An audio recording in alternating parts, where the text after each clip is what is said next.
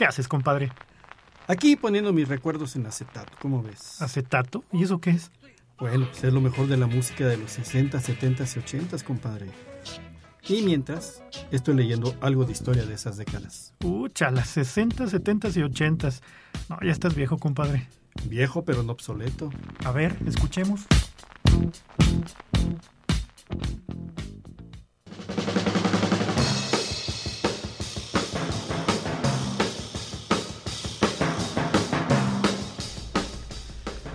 Bienvenidos a una emisión más de este su programa Recuerdos en Acetato.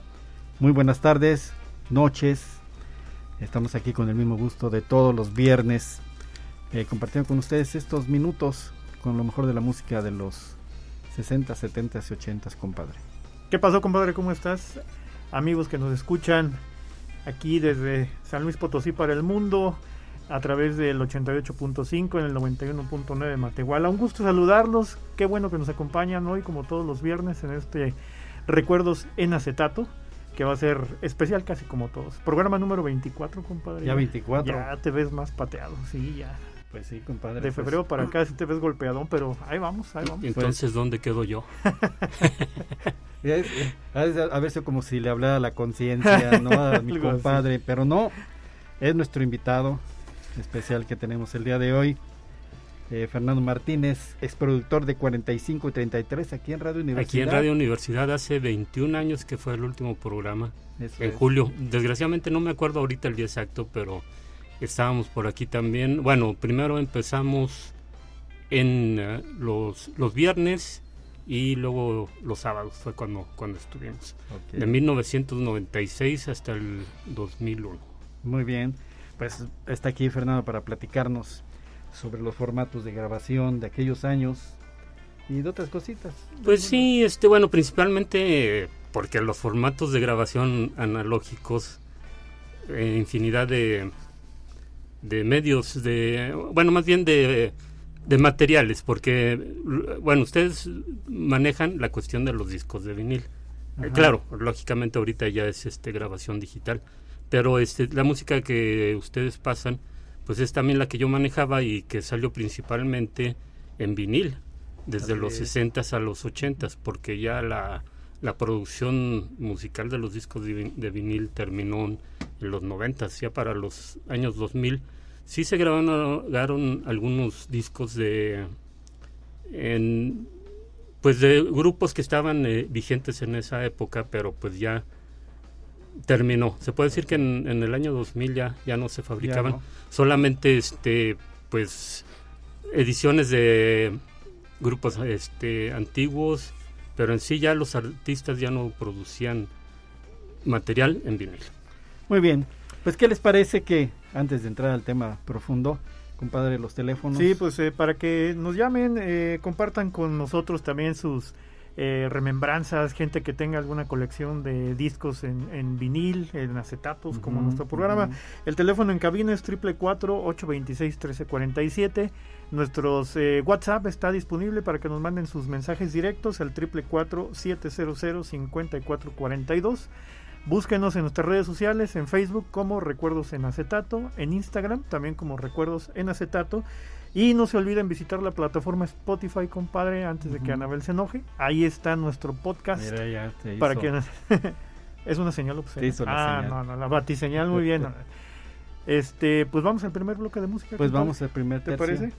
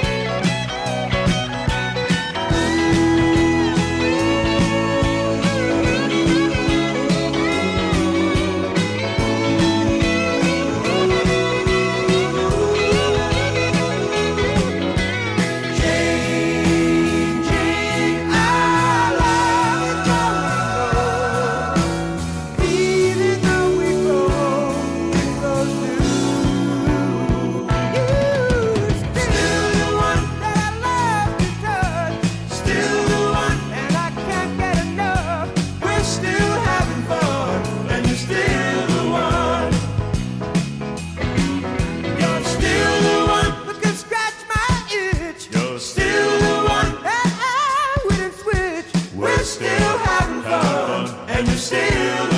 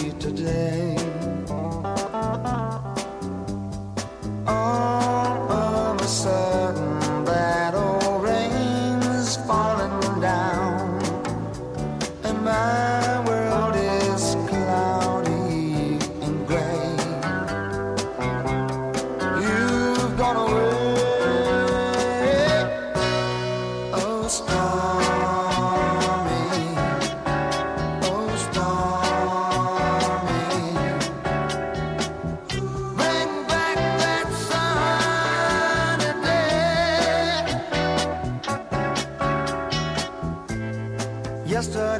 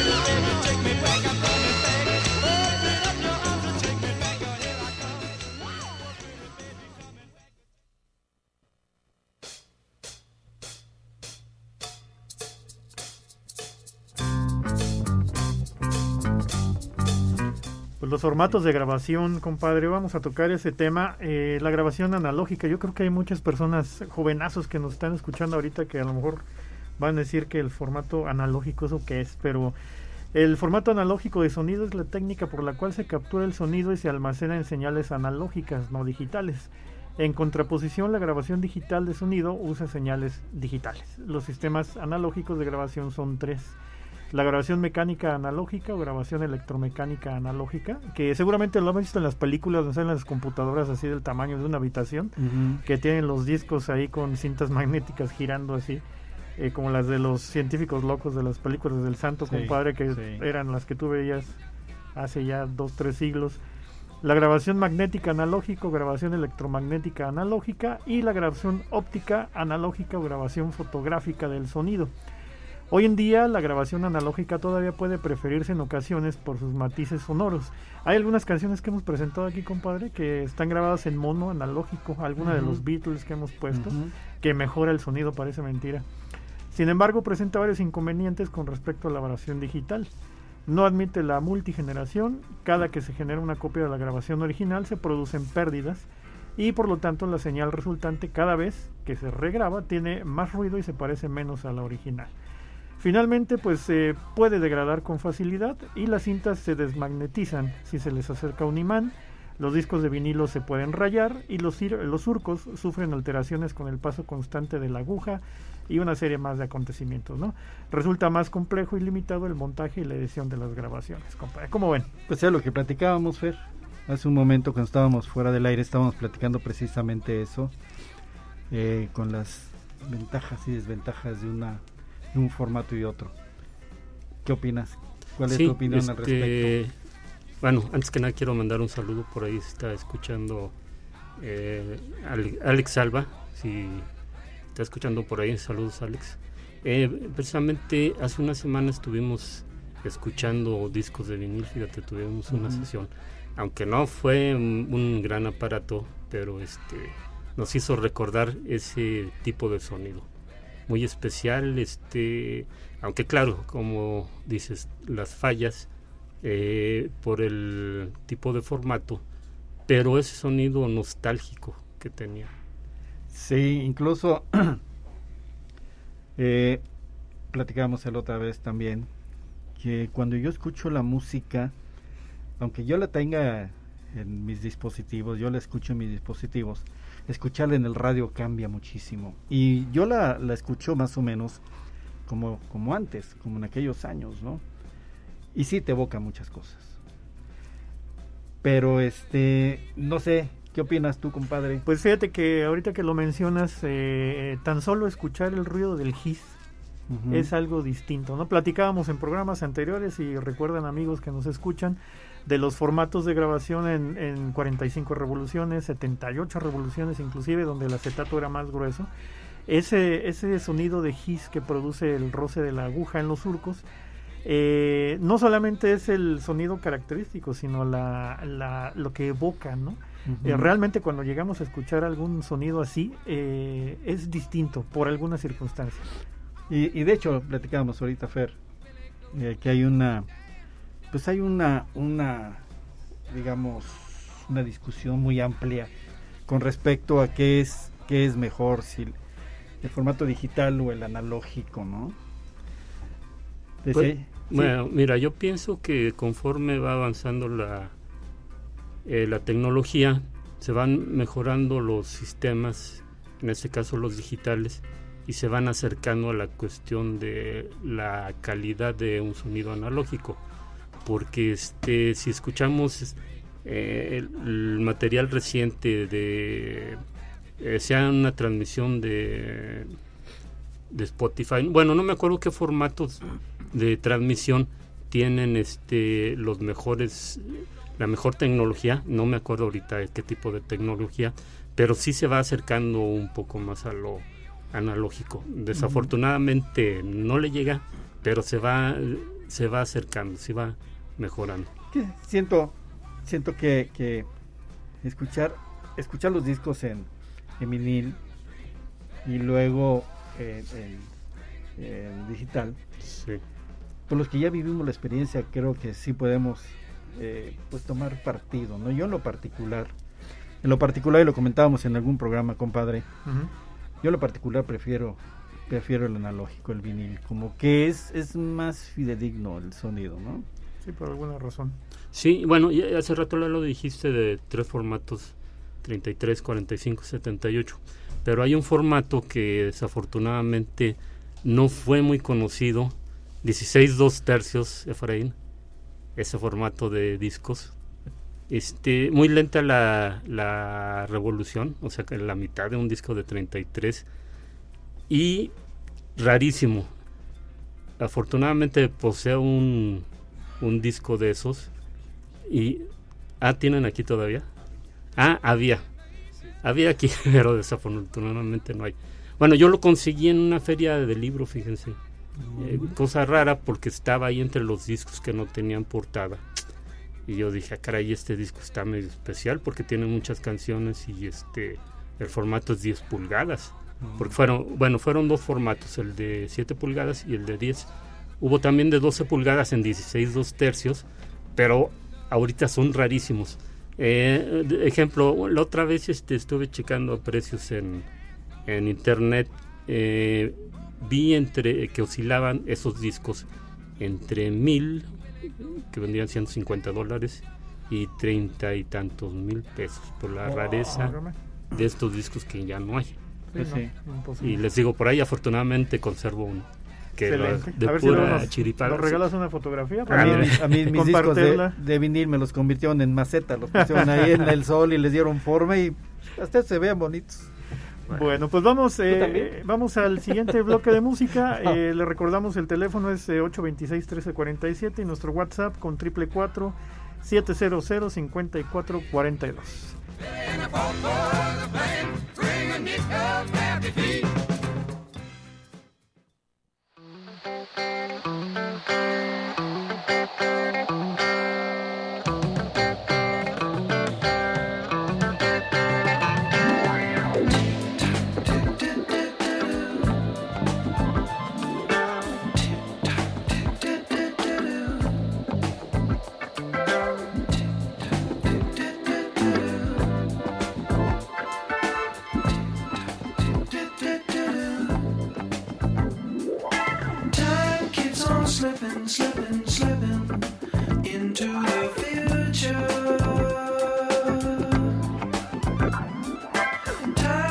on slipping, slipping, slipping into the field.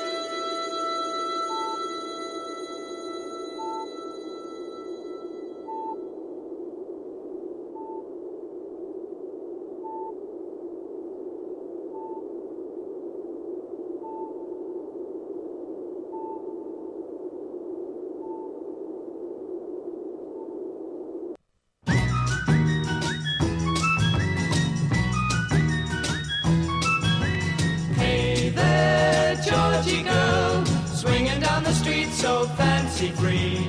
Nobody you meet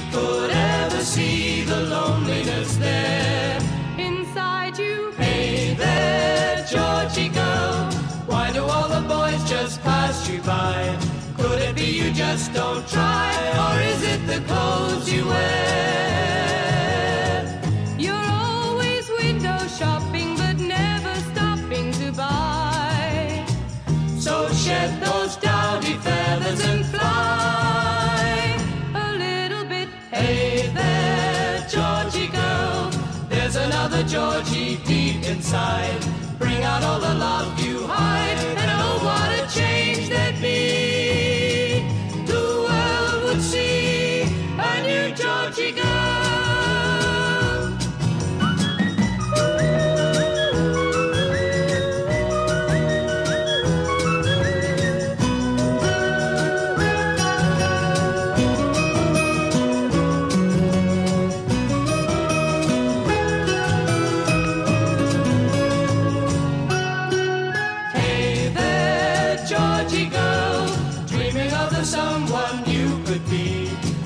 becomes a reality, you can't always run away.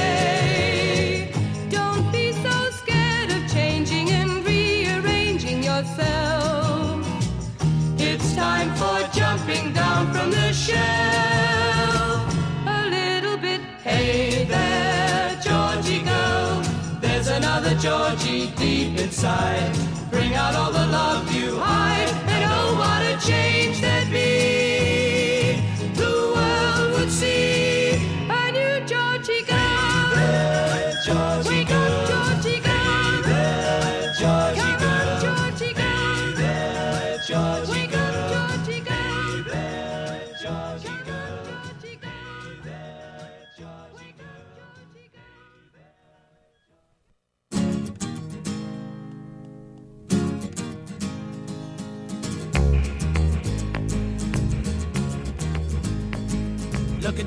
I'm a train on a track. I'm a train. I'm a train. I'm a chicken train. Yeah. Look at me, got a load on my back. I'm a train. I'm a train. I'm a chicken train. Yeah. Look at me, I'm going somewhere. I'm a train. I'm a train. I'm a chicken train. Yeah. Look at me, I'm going somewhere. I'm a train, I'm a train, I'm a chicken train, yeah. Been a hard day, yes it has been a hard day, yes it has been a hard day, yes it has. I'm a train, I'm a chicken train, I'm a chicken train, I'm a train, I'm a chicken train, chicken train, yeah.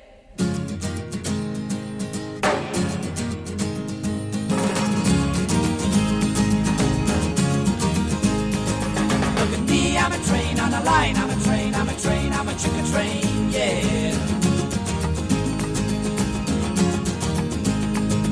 Look at me for the very last time. I'm a train, I'm a train, I'm a chicken train, yeah.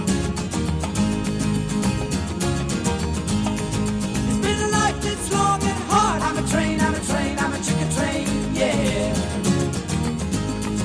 I'm going down to the breaker's yard. I'm a train, I'm a train, I'm a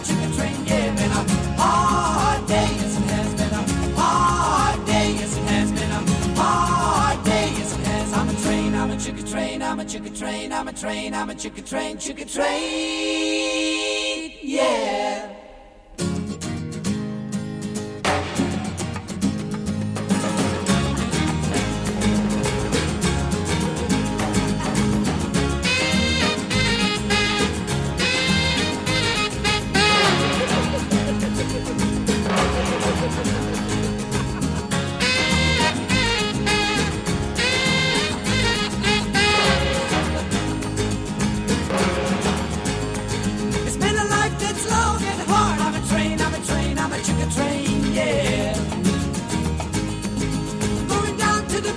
Yard. I'm a train, I'm a train, I'm a chicken train, yeah. Been a hard day, yes it has been a hard day, yes it has been a hard day, yes it has. I'm a train, I'm a chicken train, I'm a chicken train, I'm a train, I'm a chicken train, I'm a chicken train, I'm a train, I'm a chicken train, I'm a chicken train, I'm a train, I'm a chicken train.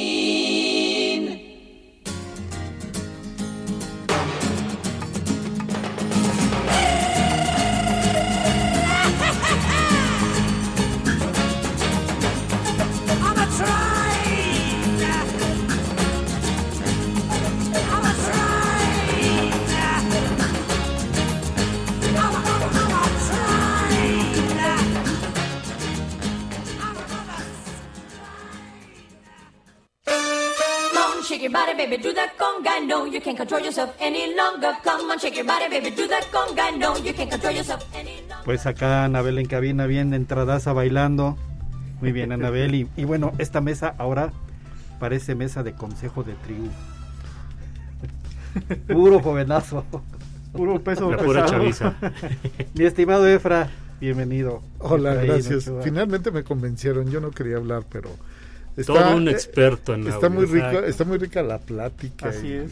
y está recordando esos viejos sistemas de registro que eh, indudablemente forman parte de la de la historia de esto último que venían platicando en el corte hasta llegar a los formatos digitales, ¿no?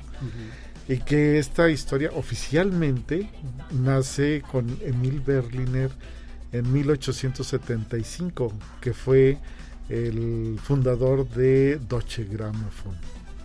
Aunque hay, hay indicios de que también en México un físico potosino, Francisco Estrada, hizo también algún, algún dispositivo para registro. ¿no? Eh, luego viene Alba Edison con, con sus su cilindros de cera con- eh, y empezaron a registrar muchas, muchas cosas. Eh, Emil Berliner viaja a América y ahorita no recuerdo con quién se asocia, pero fundan la famosísima RCA, ¿no? Y ahí empieza esto a crecer, a crecer. Eh, esos discos que decía Fer eh, de 16, 2, 3, 2 tercios, era la velocidad a la que giraban. Así es. Y había de mm, 10 pulgadas y unos 12. más grandes. 12, 12 15. y 15 la, fue la máxima que sacaron. Ahora les daré un dato curioso. En Radio Universidad había reproductores de ese tipo.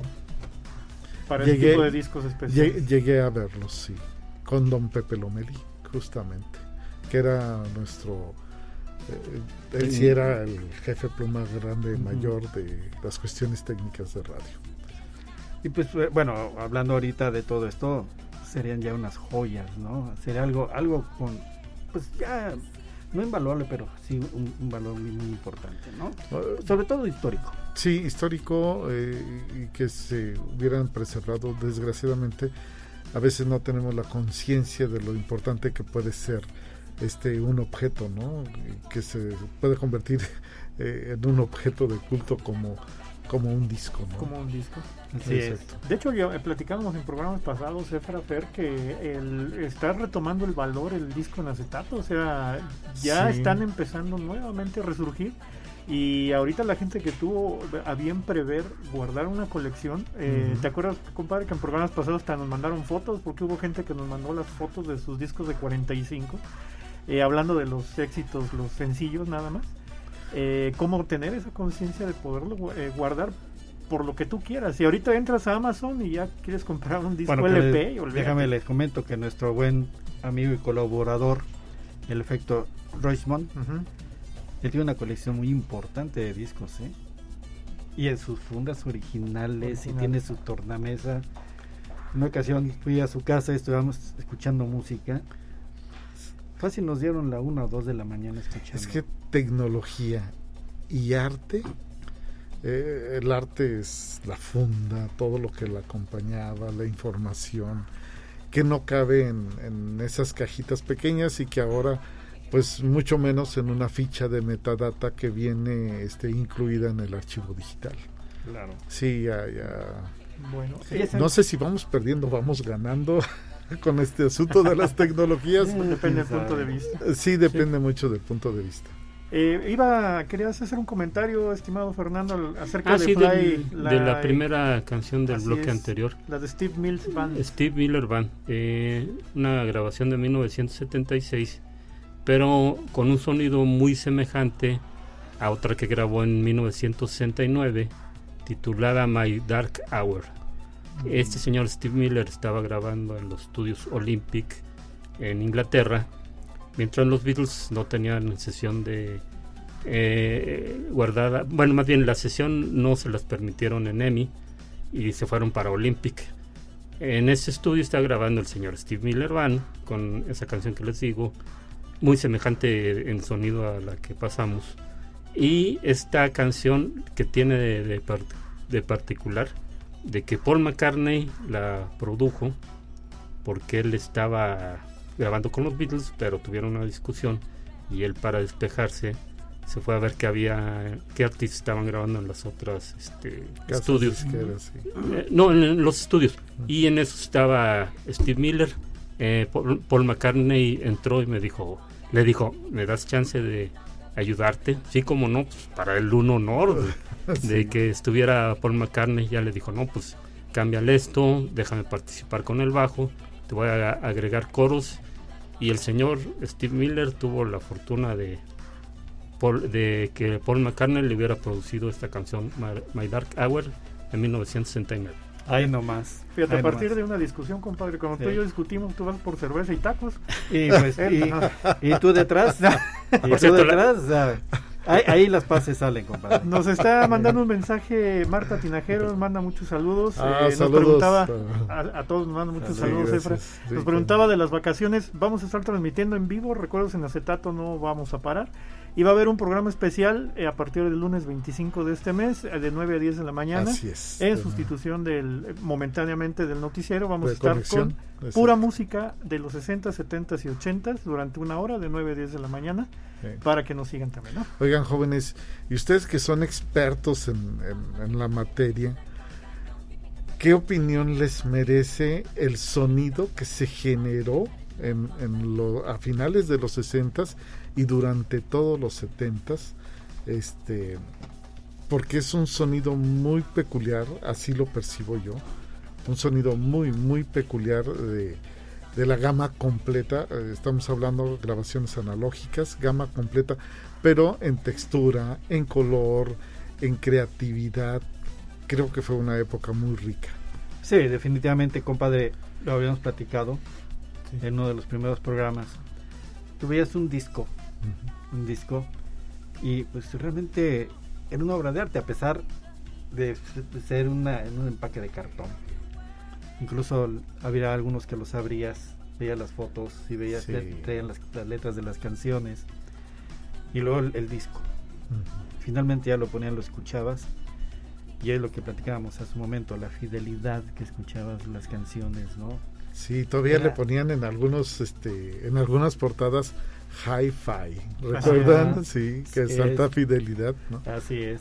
De hecho, el, el siguiente bloque de música que vamos a escuchar eh, está interesante porque viene la canción de Chicago, la de Make This Smile, para poner un ok. rom- bueno, para que se pongan ustedes románticos, también no me incluyo. Pero ¿por qué lo Pero- dicen?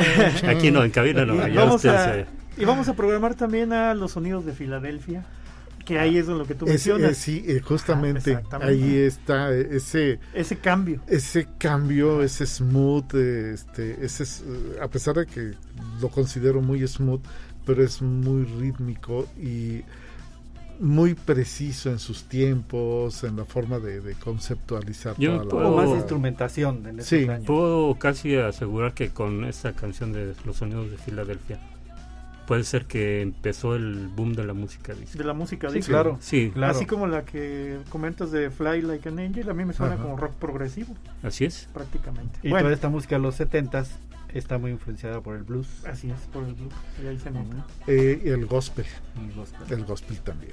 Bueno, pues vamos al siguiente Vamos, bloque de música, vamos. compadre. ¿Les parece? Aquí seguimos cotorreando, ¿no?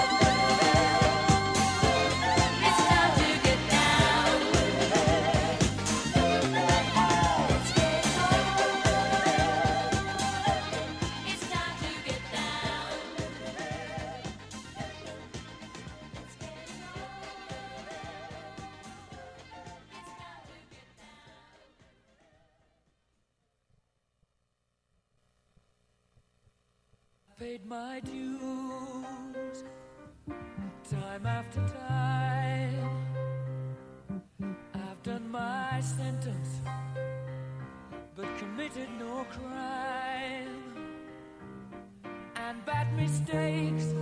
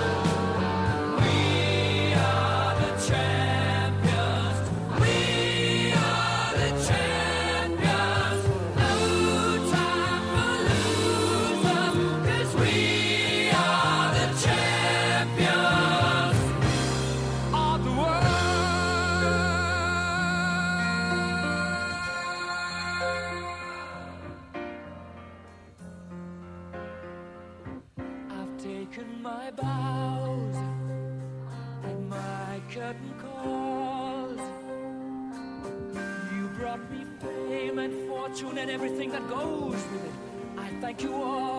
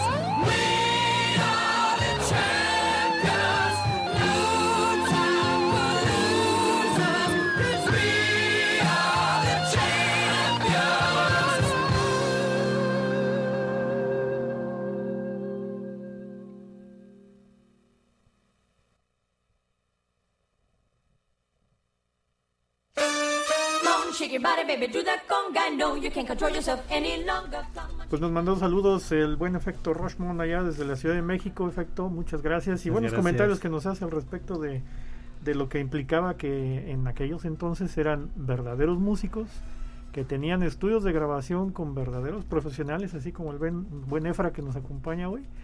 Y definitivamente, pues la tecnología que usan hoy con el autotune y todas esas cosas, pues nada que ver. Entonces sí había talento, ¿no?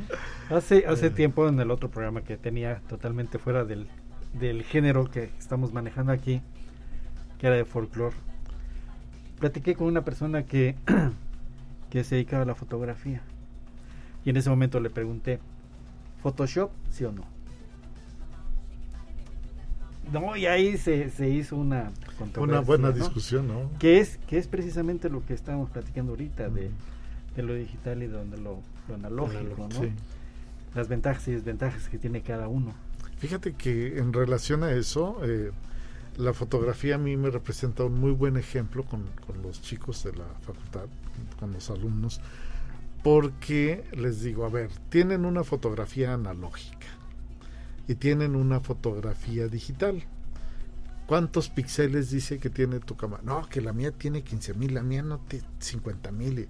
Digo, bueno, esos puntos es este son puntos definidos por centímetro cuadrado que tiene tu fotografía. O sea, tiene 50 mil puntos, punto. O sea, no te da más la, la cuestión digital. Y la analógica, ¿cuántos puntos tienes en ese mismo espacio? Se quedan callados hasta que alguien de repente respondió, no, pues es que son millones. Digo, exacto, no hay punto de comparación entre el proceso analógico y el proceso digital. El proceso digital nos ha aligerado mucho la vida porque eh, la edición no lineal nos permite hacer infinidad de cosas, ¿no?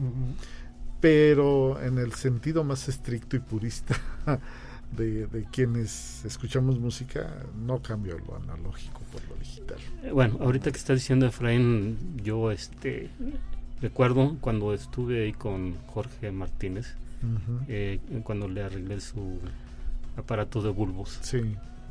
El escuchar la música en un aparato de bulbos es también Es- otra cosa. Sí, sí. porque el bulbo es un dispositivo eh, antiguo, eh, grande en comparación ahorita A que la micro electrónica de ahorita. microelectrónica, sí. Entonces los bulbos para mí es algo como si fuera otro instrumento musical, porque vibran al, al sonido de la música, de la música. Esos cosa que no tienen los transistores, Es o la- más bien los Los semiconductores. Sí, semiconductores. es la amplitud, ¿no? Sí, la amplitud, entonces Exacto. el tono, o sea, tú escuchas en, en un amplificador de bulbos, es otra experiencia, es para mí lo máximo. Cuando llegabas a la casa de la abuela, ¿no? Y estaba la consola enorme con que parecía que era librero, tenía su, su tornamesa, onda corta, AM, FM, Y todo, y, Y- espérate media hora que se a prendan que todos se los prendan bulbos. todos los bulbos y lleno de adornitos arriba, ¿no? Sí, cómo no. Sí. No, realmente, realmente, eh, hace ratito comentaste algo bien importante, Efra. Este, con respecto a, a- a- a lo analógico, a lo digital, ¿no? Que dijiste definitivamente lo analógico. sí. Y pues lo vemos también en las mismas fotografías, fotografías de uh, del 1800 y 1900 y ahí están. Los daguerrotipos. Y ahora pues hay que andar cuidando los discos duros y andarlos cambiando para que no se vayan a perder, en fin, la información. Sí, los virus. Sí, hay, hay que, hay que, este, hay que, hay que conservar más esas cuestiones digitales porque llega a fallar y se te pierde todo. ¿no? Todo, todo se Y pierde. Sí. eh, tengo un amigo este, que compartimos algunas experiencias en cuestión de este tipo y me dice que los famosos SSD todavía requieren de más cuidado. Eh, a pesar de que se caigan y no tienen el sistema mecánico que se puede dañar como en el Disco duro, ¿no? en el disco duro mecánico, válgase la expresión. Pero el SSD este, tiene desgaste más rápido. Yo no sabía eso. Entonces me dice, tienes que cuidarlo más. Porque Ah. cada vez que prendes la máquina, estás eh, hay un desgaste natural. ¿no? Claro. A lo mejor no lo percibimos, pero ese desgaste es más rápido en un SSD que en un, Disco mecánico. que en un disco mecánico. Yo no sabía eso. Yo tampoco. Entonces, este... Hay que respaldar bien. Hay que respaldar bien. Hay que respaldar bien. Mientras punto. funcionen las nubes hay que Bueno. ponerlo ahí Pues, todo. Sí. Muy bien, ya. Nos ¿Ya? alcanzó el ¿Tan tiempo. rápido? Sí, ya, hombre, se fue rápido. ya. ya nada más Ay, está está corriendo. Me, me acordé de eso. Lástima que terminó, Terminó. el fe. Pues les agradecemos el favor de su atención, amigas, amigos. Los esperamos la próxima semana. Va, acu- acuérdense que la próxima semana va a ser pura música, muy pocos comentarios. Eh, cuídense mucho. Fer Martínez, muchísimas gracias. Gracias, Richard. Gracias. Efraín. Ochoa, Gracias, gracias por la invitación. Gracias a ti por venir, No, estimado no, Efraín. gracias. Muchísimas gracias, compadre. Sus peticiones, compa, que nos sigan mandando lo que vamos a programar el próximo viernes, por favor. Sale. ¿Vale? Vamos a los pambazos, ¿no? Vámonos a los pambazos. ¿Ahí Los dónde? pambazos. O guaraches. Pambazos. Se quedaron sorprendidos, ¿no?